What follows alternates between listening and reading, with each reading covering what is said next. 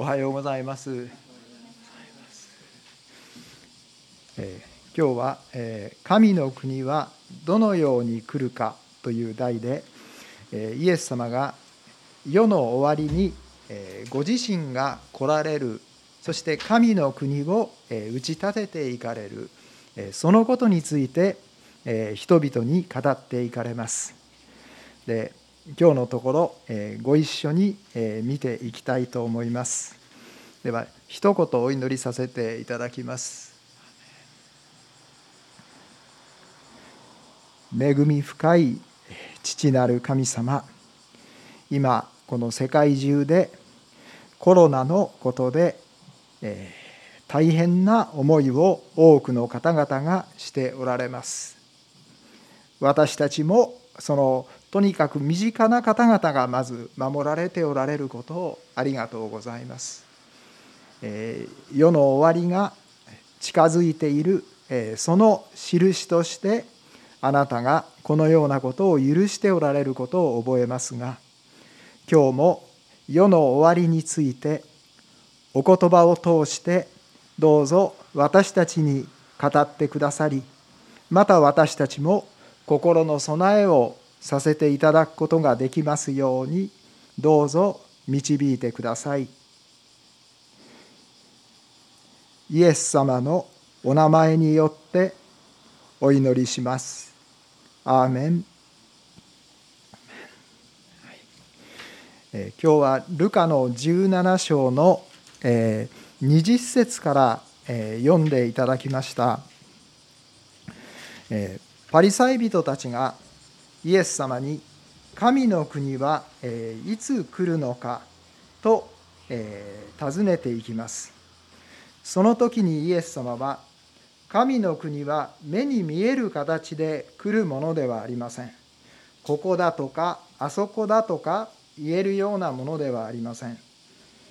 神の国はあなた方のただ中にあるのですというふうにおっしゃいました。この神の国はあなた方のただ中にあるとは、えー、どういう意味でしょうか、えー、新共同訳の聖書では、えー、神の国はあなた方の間にあるという訳に、えー、なっています。でその意味につきましてよくまあ多分こうでしょうというふうに言われることがこの A というふうに私書いておりますがこれは神の国はあなた方の心の中にあるという意味ですとあの理解されることが、え、多いのではないかと思います。で神の国が心の中にあるということでしたらあなた方の心の持ち方次第でこの世界は神の国になっていくという全ては心の持ち方次第という意味になってきます。えところでえこの質問をしている人たちはパリサイ人たちです。でパリサイ人というのはどういう人たちでしょうかルカの11章39節のところを引用していますけれども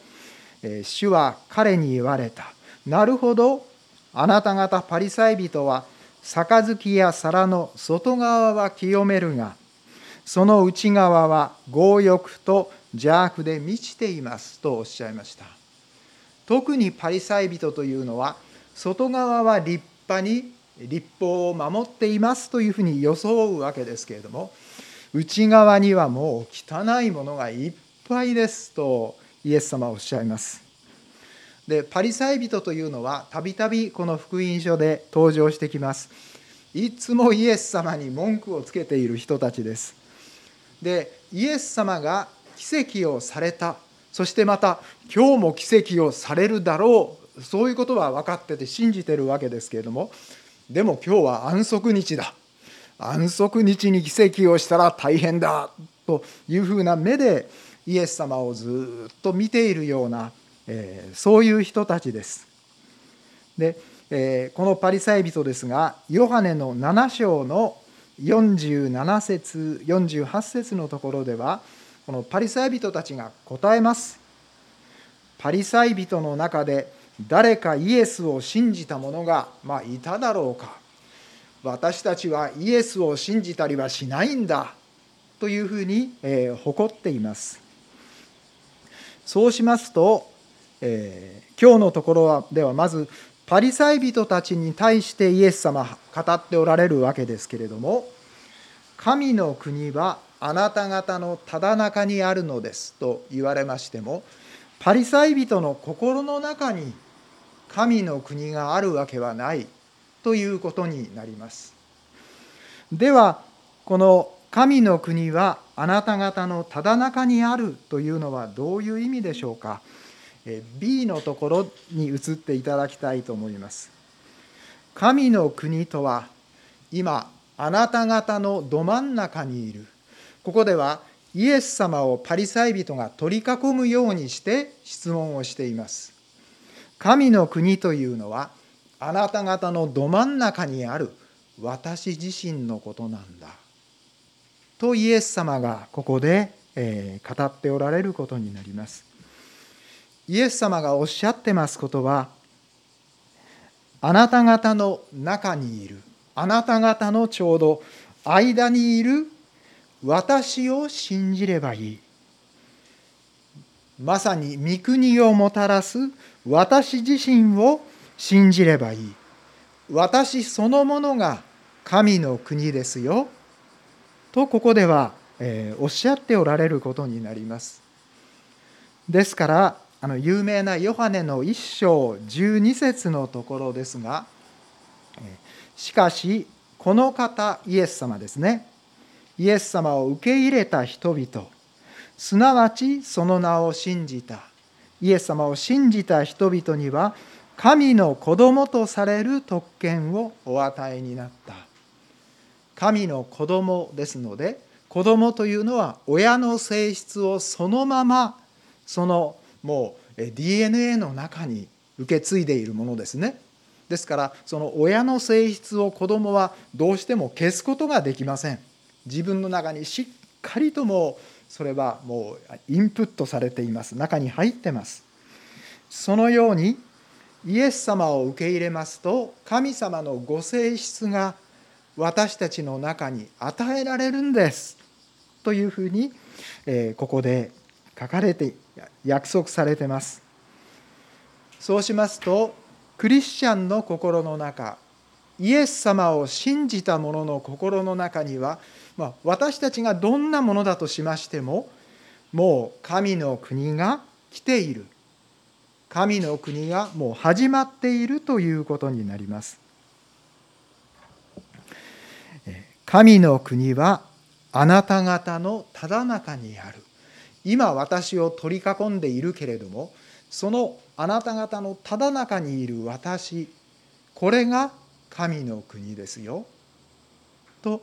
えー、ですからあそこに行ったらあります、えー、とかここに行ったらとかいうふうにどこかで見ることができるものではなく私そのものが神の国ですとおっしゃいます。そして22節のところに行きますと、え、ここでは、え、キリストの再臨キリストが世の終わりにもう一度来られる。それはすぐには来ませんよとおっしゃっておられることになります。22節ですがあなた方が人の子の日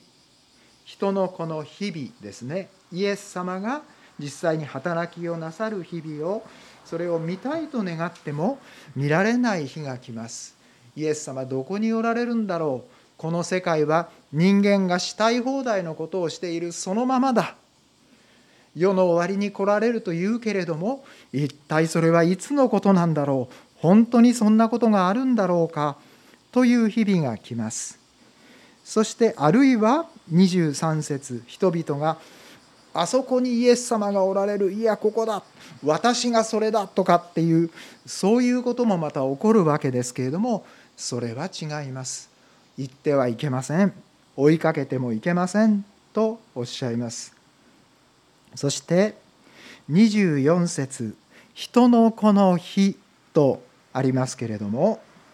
これはイエス様がいらっしゃるもう一度いらっしゃるその日という意味ですね。えー、日は単数形ですのでそうなります。で人の子は稲妻がひらめいて天の端から天の端まで光るのとちょうど同じようになりますとおっしゃいます。稲妻がピカッと光りますともうどこででもそれが分かりますね。みんなで同時にそれが分かります。えー、あの枚方の教会の真ん前に中学校の門があって学校がありました。でよく夏になりますと夕方に雷が落ちることがよくありました。で稲稲光がピカッとなりますと女の子たちがキャーって言うんですね。あの男の子は一人も言いません。女の子たちがキャーッと言いましてその後ドシーンと雷が落ちるっていうことがあのよくありました。みんなにこれ分かるわけですね。雷が落ちるというのは。そのように、え人の子が来ますとおっしゃいます。みんなにわかるんですよ。だからその時はですから説明してもらう必要なんかありません。イエス様がどこに来られましたよなんていうことを、えそういう聞き方はしないんだと24節ではおっしゃっておられます。しかし25節まず人の子は多くの苦しみを受けこの時代に捨てられなければなりませんこれはキリストがもう一度来られる前にもちろんキリストは十字架について人々の罪のあがないをされなければならないということですね。でこの時点ではイエス様がエルサレムで十字架につかれるほんの一月か二月か、えー、三月か、まあ、そのぐらい前の、えー、状況になります。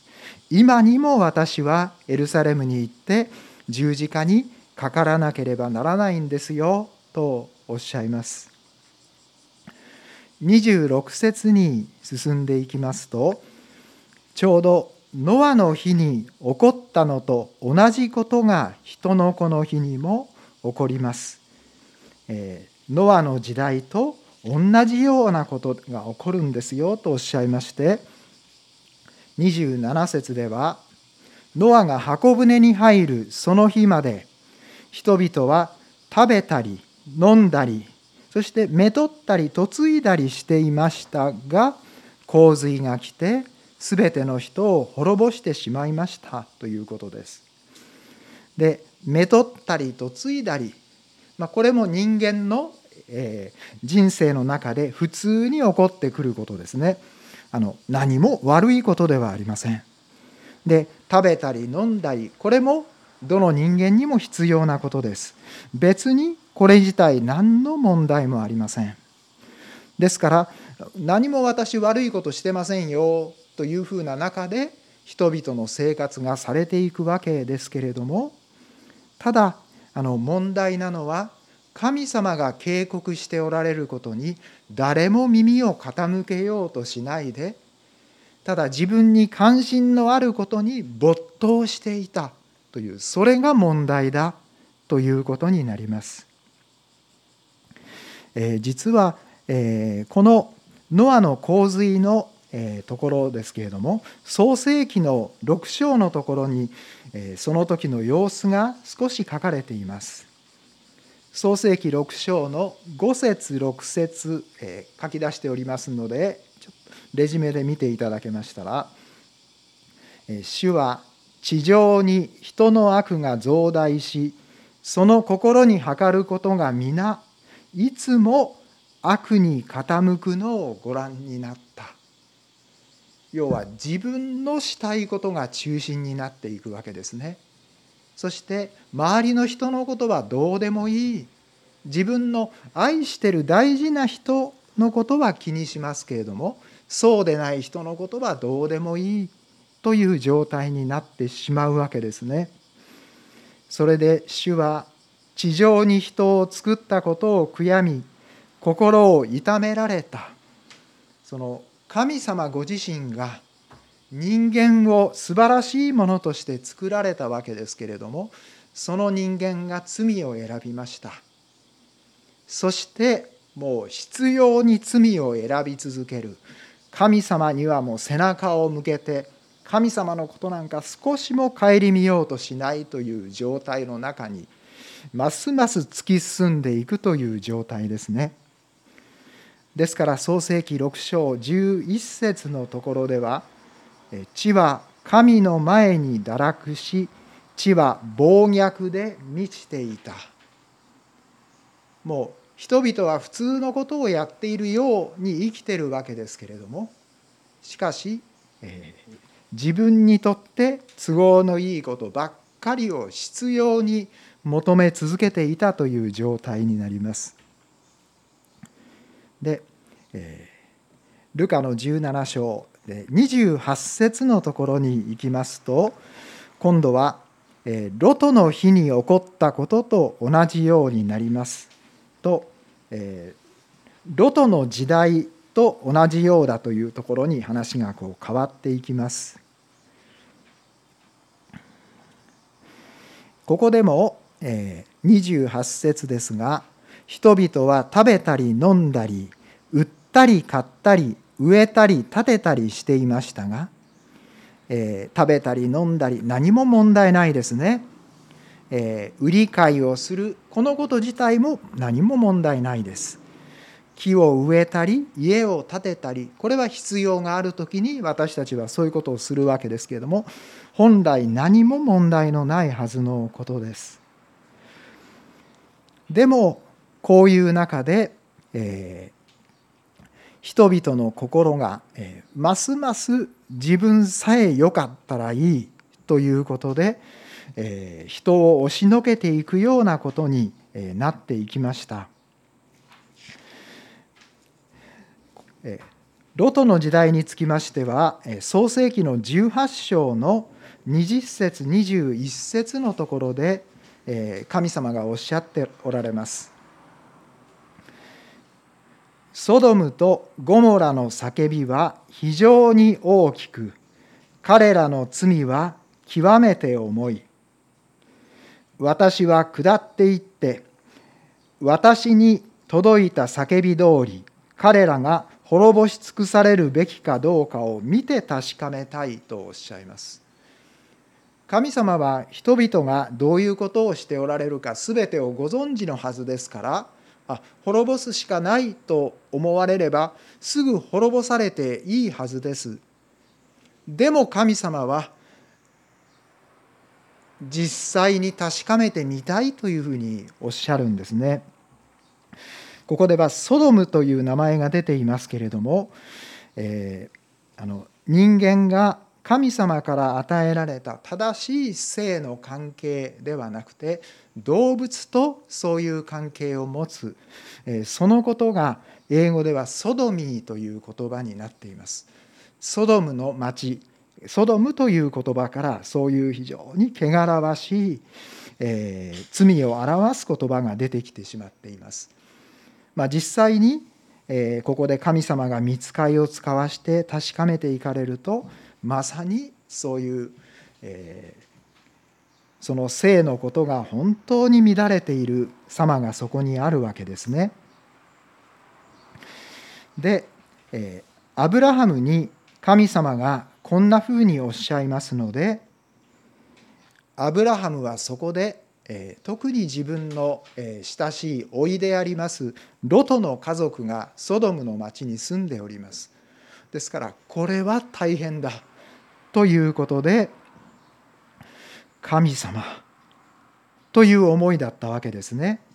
で創世紀の18章32節からはアブラハムがどうしたかということが書かれています。まだ主の前に立っていたということです。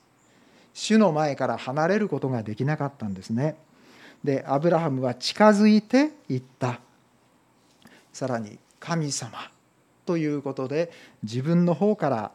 近づいてあなたは本当に正しいものを悪いものと共に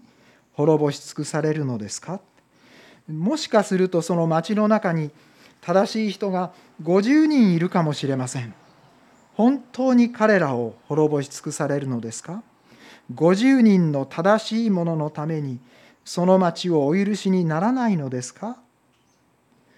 でそしてさらにアブラハム語ります正しいものを悪いものと共に殺しそのために正しいものと悪いものが同じようになるというようなことをあなたがなさることは絶対にありません。そんなことは絶対にありえないことです。アブラハムは2回ここで「絶対」という言葉を使っています。神様そんなことをあなたが絶対なさるはずがありません。アブラハムは神様がどういう方であるかをよく知ってました。ですからこういう祈りができたんですね。全地を裁くお方は公正を行うべきではありませんかと遠慮なく食い下がっていきます。で50人だったらじゃあその町全体を許そうと神様がおっしゃいますのでじゃあ45人だったらどうですか？許そ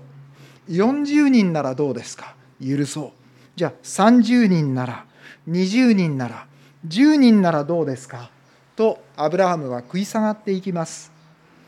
その10人に対しても創世紀18章32節のところですが失礼しましたちょっとこの説が多分違うと思います、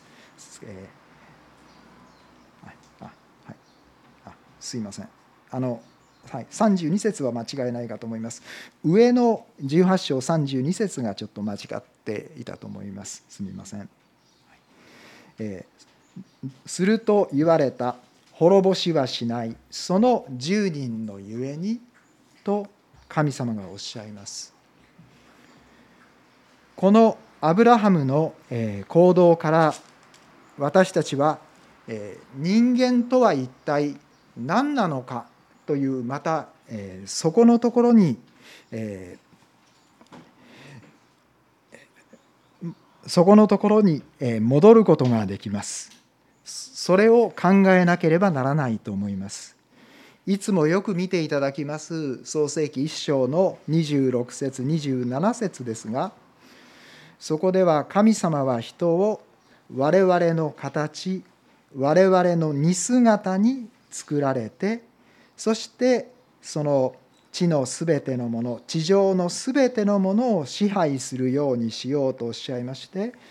また人をご自身の形神の形として創造されて男と女とに彼らを創造されたと書かれています。ここで人間というのは神様と同じ形本当に同じ形というふうにこれはもうあの強調されています。ということは神様と対等であるかのようなもの同じであるかのようなものとして神様は人間をお作りになられたということです。でこれは神様と親しい交わりをする何かの少しすれ違いがあるような交わりこちらがちょっと下手に出て言いたいことも言えないというような交わりではなくて対等に神様と交わっていいようなものとして神様は私たち人間を作ってくださっているということが分かります。そしてまた神様は人間にこの地上の支配権を与えていてくださいます。そうしますとこの神と交わるということと地上の支配権が与えられているこの2つを一緒にしますと人間は神様に祈りによって神様地上でこういう問題がありますこのようにしてくださいとお祈りすることで、まあ、人間の支配権といいましてもそれは支配の能力大したものではないですね。神様と比べましたら。それはそうです。ですからこういう問題が地上であるんですけれどもということを神様にお話しすることで神様がご自身のえ全知全能の支配権を地上で表してくださるということになってきます。ですからこのアブラハムが執拗に神様に食い下がっていきました。この祈りこういう祈りこそ神様が私たち人間に願っておられる祈りだということになります。何も厚かましい祈りではありません。神様どうしてもこうしていただかないといけないんですという思いがあるんでしたら私たちはそれを祈るべきです。それが神様の願いです。でアブラハムはそれをしました。で正しい人が実際何人いたでしょうか。実際にそのソドムの町から救い出された人はロトのロトと奥さんと2人の娘。ロトの家族4人だけでした。10人に足らなかったんですね。ですからその町は全体が滅ぼされるしかありませんでした。で創世紀19章の24節ですがその時主は硫黄と火を天から主のもとからソドムとゴモラの上に降らせられたとあります。ここではその硫黄と火が主ご自身のもとからその町々に、えー、落ちて降らされたということなんですけれども裁きが、えー、主の主ご自身のもとから下されているということになります。なぜ裁かれないといけないんでしょうかそれは神様ご自身の清いご性質から見ます時にもう裁くしかないということになってきたということをここで表しています。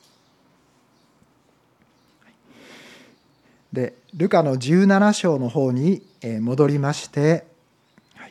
30節のところに行きますと「人の子が現れる日にも同じことが起こります」とあります。でキリストご自身の再臨の時にはどうかということでここで、え注意すべきことが31節のところから書かれています。屋上にいる人は家に家財があってもそれを持ち出すために下に降りてはいけません。同じように畑にいる人も戻ってはいけません。何かあこの大変な時にああれが気になるとかいうことで、えー、そういうものにこの取り紛れていてはいけないということが、えー言われています。32節ロトの妻のことを思い出しなさい。振り返ってはいけないと言われたの言われていましたのに振り返ってしまいました。それで潮の柱になったということですけれどもで33節自分の命を救おうと努める者はそれを失いそれを失う者は命を保ちますとあります自分のことを優先しているのではなくて神様私はどうしたらいいんでしょう？あなたのことを第一にしていけますようにというそういう態度が必要だということですね。そしてその時に起こることが34節から書かれています。その夜同じ寝床で人が2人寝ていると1人は取られ1人は残されます。1人は裁きのために取られていきます。でも1人は残されてそのまま神の国に入っていけます。あるいは、えー、同じとところで臼を引いている女が2人いるとですから地球に地球全体に主が来られるということが同時に起こります時にあるところではそれは夜でしょう。あるところではそれは昼になります。ですから、えー、臼を引いている女が2人いると1人は取られもう1人は残されます。1人は裁きのために取られていってもう1人は御国に入っていくものとして残されますと言われています。それはどこで起こるんですか？という弟子たちが質問しますけれども死体のあるところそこにはハゲタカが集まりますとおっしゃいます、えこの意味はよく分かりません。でも少なくともここで言われていますことは多くの人が滅ぼされていく。多くの人が殺されていかなければならないということのようです。世の終わりが近づいてきますその大変な時にはそれこそ世界大戦争のようなことが起こってきますしまた災いも世界中至る所でいろんなことが起こってくることが黙示録でも書かれています。ですから多くの犠牲者が出ますということがここで言われていることになります。私たちは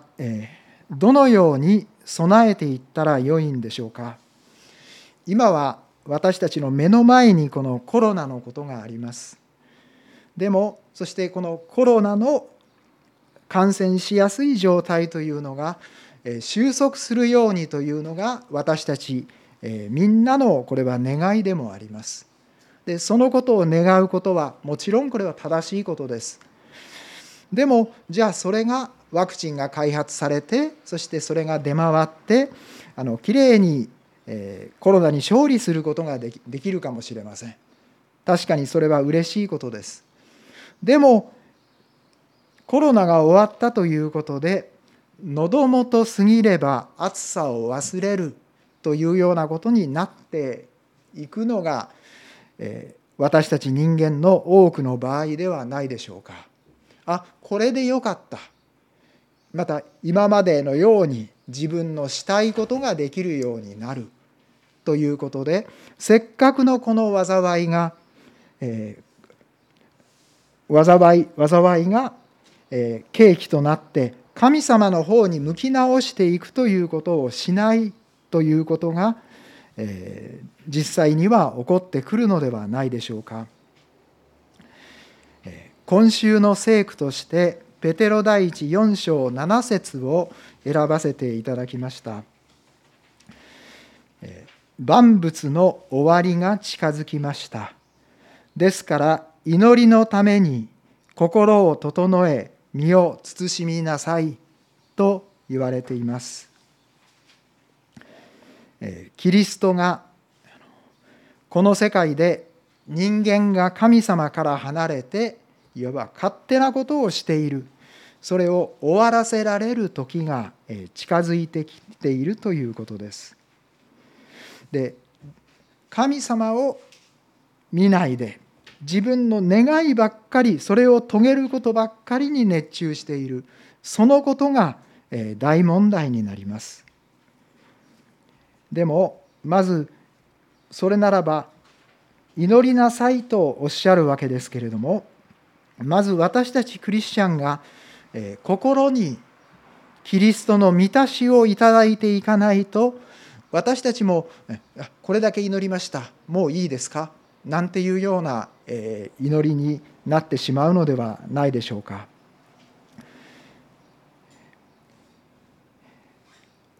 まず私たちはまず私たちが神様の方を向いてそして私の心にこの御国であるイエス様を豊かに満たしてくださいということをお願いしていかないと私たちすら神様の方をしっかりと落ち着いて向くことができないと思います。でもそのように私たちを喜んで満たしてくださるお方です。で弓道中の方もイエス様どうぞ私の心に来てください。とお願いされましたらイエス様はすぐに来てくださいます。ですからそういう意味では弓道中の方も私たちクリスチャンもイエス様私の心を満たしてください。私は自分で私を支えることができません。神様の方をしっかりと向き続けることができません。ですからこの私を何とかしてくださいというふうにまず自分が神様の方向をしっかりと向くことが必要ではないでしょうか。心を整え身を慎みなさいとありますけれども神様が私たちの心を整えてくださいますそしてしたいことがいろいろありましてもで何が本当に大切なのかということでこれはしなさいでもこれはやめておく方があなたにとって良いことですよということで神様の御心にかなうような取捨選択を神様がしてくださいます。それによってまず私たちが整えていただいてしっかりと神様の方を向くことができます。この祈りのために心を整え身を慎みなさいということですけれどもこれは私たちが小さなことでも例えば私も、えいろんな方との接触そしてあるいは家族との接触という中であちょっとこの人のこういうとこ嫌だなっていうふうに思うことがこうあります。でそれをしくしくしくしくとこう心に思ったりしてしまいますそのままですと。ですから神様あの人のこと今嫌だと思ってます。その私の心をどうぞあなたが清めてくださいってまずお願いしますそして神様その人を祝福してくださいでその人のために祈りますそうしますと自分の心を変えようなんて努力は一切する必要がなくて神様がその人に対する思いを変えてくださって何かその人自身もすがすがしいような思いになられてそして今度私に対応してくださるということがもうしょっちゅうあります。で人のために祈らせていただく小さなことでありましてもそれはすごい力があるんだなと思います。また大きなことでもそうです。最近あの政治家の方々のためにやはりちょっと時間をとってこう祈らせていただきます。特にこれは問題だこれが許されてはならないと思うような時には何度も何度も祈り込むようなことがあります。でこれは私が祈ったからということではないはずなんですけれども他にも多くの方々が祈ってらっしゃいます。実際に対応しておられる方々がいろいろ努力をしておられます。そしてそれ以上にまた神様が動きをなさる時にその全体がスーッと方向を変えていきますでも私からしますとあ神様私の祈りも取り上げてくださってあの大きな問題をこんなふうに変えてくださったという気持ちがしますですからそれは大きな喜びです神様と一つでそんな大きなことについても歩ませていただいている気持ちになります。神の国はどのように来るかということですがそして私たちそれを知っている者は実際に神のご支配をいただいてどのようにそれに対応していけばよいのか。聖書はそのことをはっきり語っていてくれます。私たちもえイエス様の素晴らしさお力が私たち一人一人から豊かに表されていくようなそういう日々を豊かに送らせていただきたいと思います。お祈りいたしましょう。父なる神様世の終わりが近づいていますでもこれは私たちにとっては本当に喜ばしいことです。あなたが全てを支配なさるその時が近づいていますから。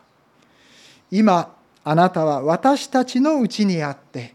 私たちを通してご自身がしようとしておられるさまざまな多くのことをどうぞ地上でそれを私たちを通して成し遂げてくださいますように。そして共にあなたの素晴らしさを私たちが日々経験していくことができますようにどうぞ導いてください。イエス様によって